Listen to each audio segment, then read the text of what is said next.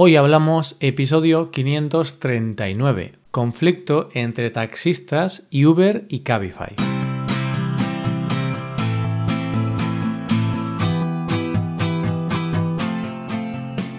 Bienvenido a Hoy Hablamos, el podcast para aprender español cada día. Ya lo sabes, publicamos nuestro podcast de lunes a viernes. Puedes escucharlo en iTunes, en Android o en nuestra página web Recuerda que en nuestra web tienes disponible la transcripción y las hojas de trabajo de este episodio y de los episodios anteriores. Si quieres acceder a todo el contenido premium y además quieres apoyar la creación de este podcast, hazte suscriptor premium en hoyhablamos.com. Hola oyente, ¿cómo te encuentras hoy? Después del lunes, que es un día difícil porque hay que arrancar después del fin de semana, seguro que ahora estás lleno de energía. Hoy vamos a hablar de un tema conflictivo que ha generado huelgas y duras protestas en la calle. Hoy hablamos del conflicto entre los taxistas y Uber o Cabify.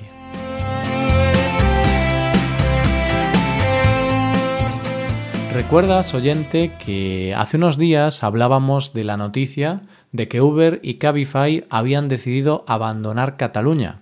Pues bien, este es el conflicto entre los taxis y los llamados VTC, vehículos de turismo con conductor, que son los vehículos que trabajan para Uber o Cabify.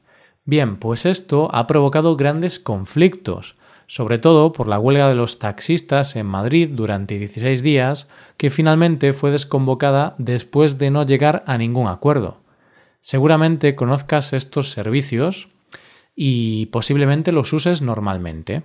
Pero por si hay algún despistado por ahí y para que sepamos de lo que estamos hablando, ¿cuál es la diferencia entre un taxi y un VTC? La principal diferencia es que los taxis o bien tienen una parada o van dando vueltas hasta encontrar clientes, es decir, el cliente los contrata una vez se sube al coche. En cambio, los VTC solo recogen gente por encargo, hay que contratarlos antes de subirte al coche.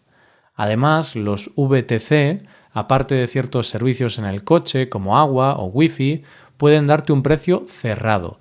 Es decir, los VTC ya saben tu ruta y te dicen antes de que subas lo que vas a pagar. En cambio, los taxis van por taxímetro y te cobran por el tiempo y la distancia que vas recorriendo. Pero la pregunta que te puedes estar haciendo es ¿de dónde viene todo ese conflicto? Aunque parezca que los servicios VTC es algo que ha inventado Uber y Cabify, esto no es así, ya que estos servicios han existido desde siempre, solo que eran para un uso exclusivo. Por ejemplo, si para tu boda contratabas una limusina con conductor, eso era un VTC. Y evidentemente para el sector del taxi eso no suponía ningún problema.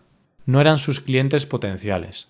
El problema llega cuando aparecen Uber y Cabify y ofrecen el servicio de coche con conductor al gran público, es decir, al mismo cliente del taxi. Los taxistas se ponen nerviosos y exigen que se regulen estos servicios, ya que lo consideran competencia desleal. Y aquí tú podrías pensar, ¿competencia desleal? Hay dos servicios que ofrecen lo mismo. Yo decido cuál coger, es mi decisión, es la libertad del cliente.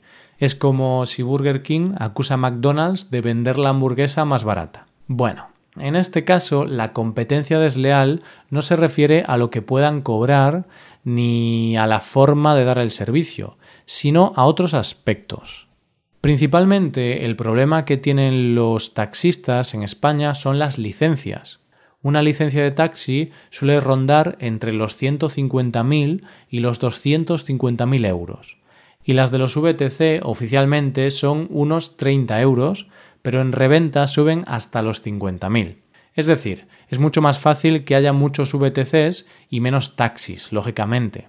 Además, el tema de las licencias es complicado, porque mm, históricamente las licencias de taxis se han utilizado mucho como especulación. Se compraban licencias como inversión porque al ser un sector monopolizado, el trabajo estaba asegurado y luego se podían vender por un precio muy alto. Por eso muchos taxistas piden hipotecas de 15 o 30 años incluso para pagar licencias que pueden costar hasta 250.000 euros. Y lo que hasta hace unos años era un negocio seguro, ahora parece que hay riesgo. Parece que un sector regulado y monopolizado podría tener competidores. Esto supone un grave peligro para el negocio de los taxistas, porque con la aparición de los servicios como Uber o Cabify, los taxistas empiezan a perder clientes y por tanto esa licencia que en el pasado valía muchísimo comienza a devaluarse, su valor baja. Desde el primer momento en el que los taxistas vieron el peligro de estas nuevas plataformas, se pusieron a protestar y comenzaron a exigir alguna regulación por parte del gobierno. En el año 2015, el Gobierno, ante semejante problema, aprueba un Real Decreto que es el conocido como Ratio 1.30. ¿Y esto qué es? Pues que por ley solo se puede conceder una licencia VTC por cada 30 licencias de taxis. Y esto solucionaría en gran parte el problema. ¿Y ahí se acabó el problema, Roy? Lamentablemente tengo que decirte que no, no se acabó el problema porque aunque a partir de ese momento solo se podría dar una nueva licencia VTC por cada 30 licencias nuevas de taxi, lo que había ocurrido es que los años anteriores a esa nueva ley varios empresarios habían comprado miles de licencias VTC. Entonces, en la práctica, ya había muchas licencias VTC concedidas y esa ley no regulaba las licencias ya concedidas, solamente regulaba las nuevas licencias. Los taxistas decían que sí, que todo era muy bonito en papel, pero que eso no se estaba cumpliendo. Por eso exigían que se regulase ese ratio de 1.30 en la práctica.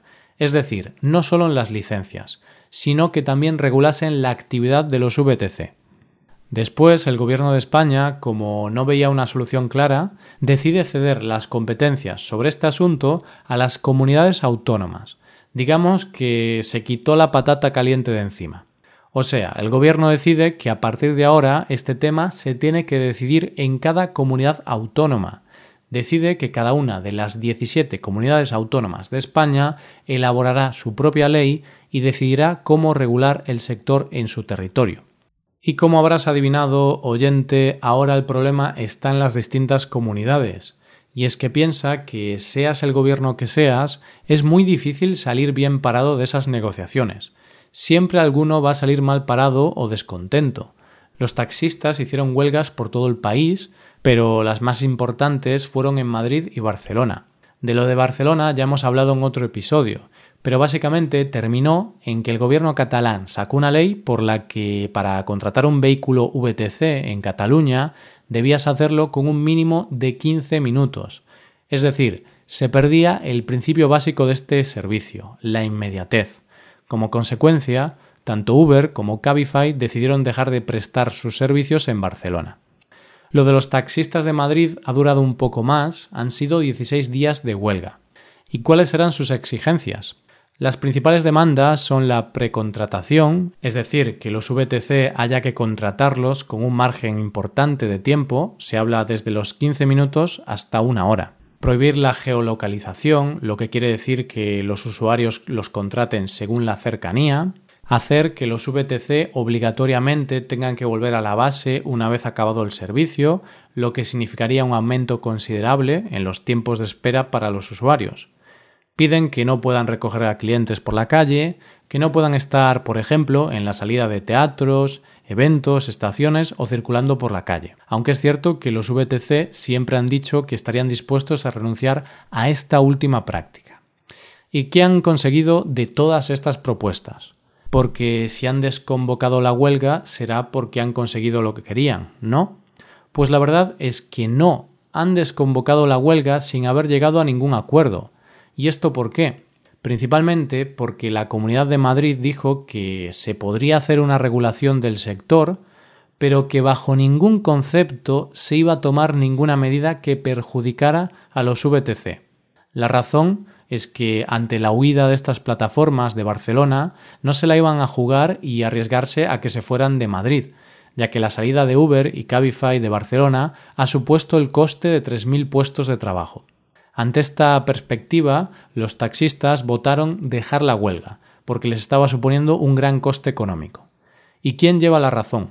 Pues no creo que se pueda decir que uno lleva la razón y el otro no. Ambas partes tienen sus argumentos y su parte de razón. Evidentemente, en lo que todos podemos estar de acuerdo es que si ambos modelos de negocio, taxis y VTC, van a realizar el mismo servicio, deberían competir en igualdad de condiciones. Igual que no es justo que un VTC tenga que esperar 15 minutos, tampoco es justo la disparidad de precios de las licencias. Lo que todo el mundo está de acuerdo es que el ratio 1.30 debería cumplirse. Y es cierto que hoy por hoy no se está cumpliendo. De hecho, según las estadísticas actuales, el ratio estaría ahora mismo en 1.5, lo que supone un gran perjuicio para el taxi. Y es que hay que contar con que son dos tipos de negocios muy diferentes. Las licencias VTC están controladas por empresas privadas y las licencias de los taxis son principalmente autónomos, es decir, una persona tiene una licencia y se dedica a trabajar con su taxi. También el taxi está considerado como un servicio público, mientras que los VTC se consideran un servicio privado, lo que quiere decir que las tarifas del taxi están reguladas. Entonces, no puede haber competencia libre si una parte de un sector está regulado, pero su competencia no.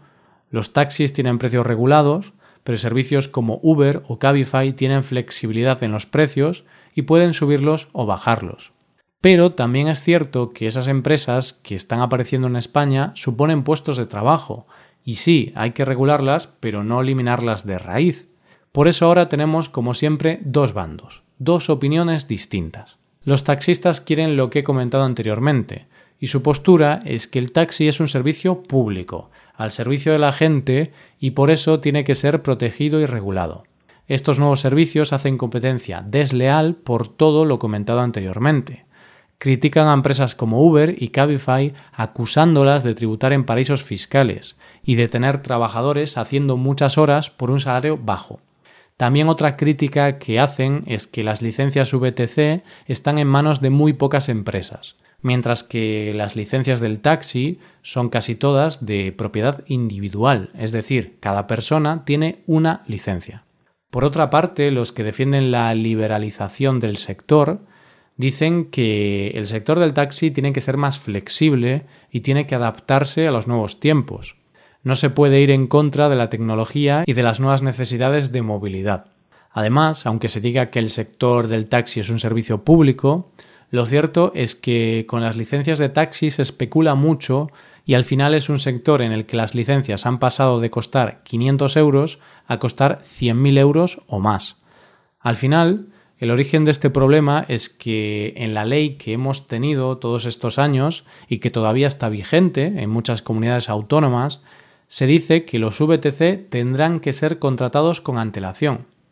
Antes de los smartphones y de las apps, pues esto a nadie le habría preocupado, pero claro, ahora contratar algo con antelación significa coger el móvil, usar una aplicación y contratar un Uber o un Cabify con un minuto de antelación.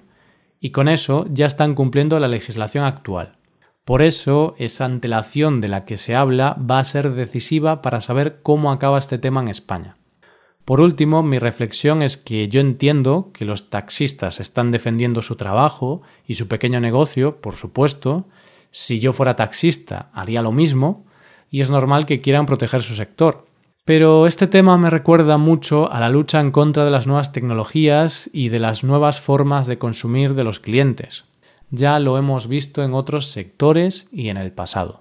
Es obvio que hay una necesidad en la población. La gente quiere servicios como Uber y Cabify. Y sinceramente, aunque los taxistas logren cambiar esta ley y logren ganar esta batalla, yo creo que no conseguirán ganar la guerra a largo plazo, porque no se puede luchar contra los avances y contra las nuevas tecnologías.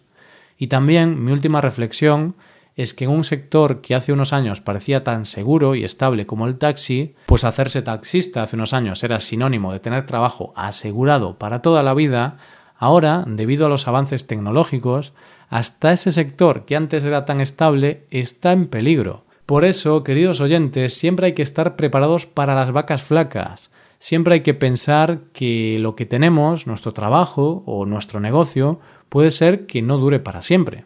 Y esto es todo por hoy. Si te gusta este podcast y aprecias el trabajo diario que realizamos, te invitamos a que te hagas suscriptor premium. Los suscriptores premium pueden acceder a la transcripción y al PDF con ejercicios y explicaciones. Hazte suscriptor premium en hoyhablamos.com. Muchas gracias por escucharnos. Nos vemos en el episodio de mañana, donde hablaremos de expresiones en español. Pasa un buen día. Hasta mañana.